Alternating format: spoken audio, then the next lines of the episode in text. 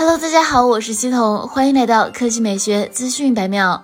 华为 Mate 50系列将于九月六日正式发布。临近发布会之际，华为又入网了一款新机，可能会同台发布。根据认证信息显示，新机应该是 P50 Pocket 的全新版本，具体型号为 BAL-AL80。对比之下，老款 P50 Pocket 的型号为 BAL-AL00，推测新款可能在配置上也有所变化，不排除会升级骁龙八芯片的可能。其他参数基本上与 P50 Pocket 保持一致，但外观方面有一些比较明显的变化。入网证件照显示，新款 P50 Pocket 采采用了 Galaxy Z Flip 4的拼色方案，背壳上半部分与下半部分的材质和配色都不一样，用起来会更显活泼。至于其他硬件上，新款 P50 Pocket 与老版基本保持一致，主屏为6.9英寸的上下折叠柔性 OLED 屏幕，屏幕比例为21比9，拥有一百二十赫兹高刷、三百赫兹触控采样率，还支持一千四百四十赫兹高频 PWM 调光。影像方面采用四千万像素主摄加一千三百万像素超广角加三千二百万像素超光谱摄像头的三摄组合。并且加入了 XD Fusion Pro 技术，成像更加自然。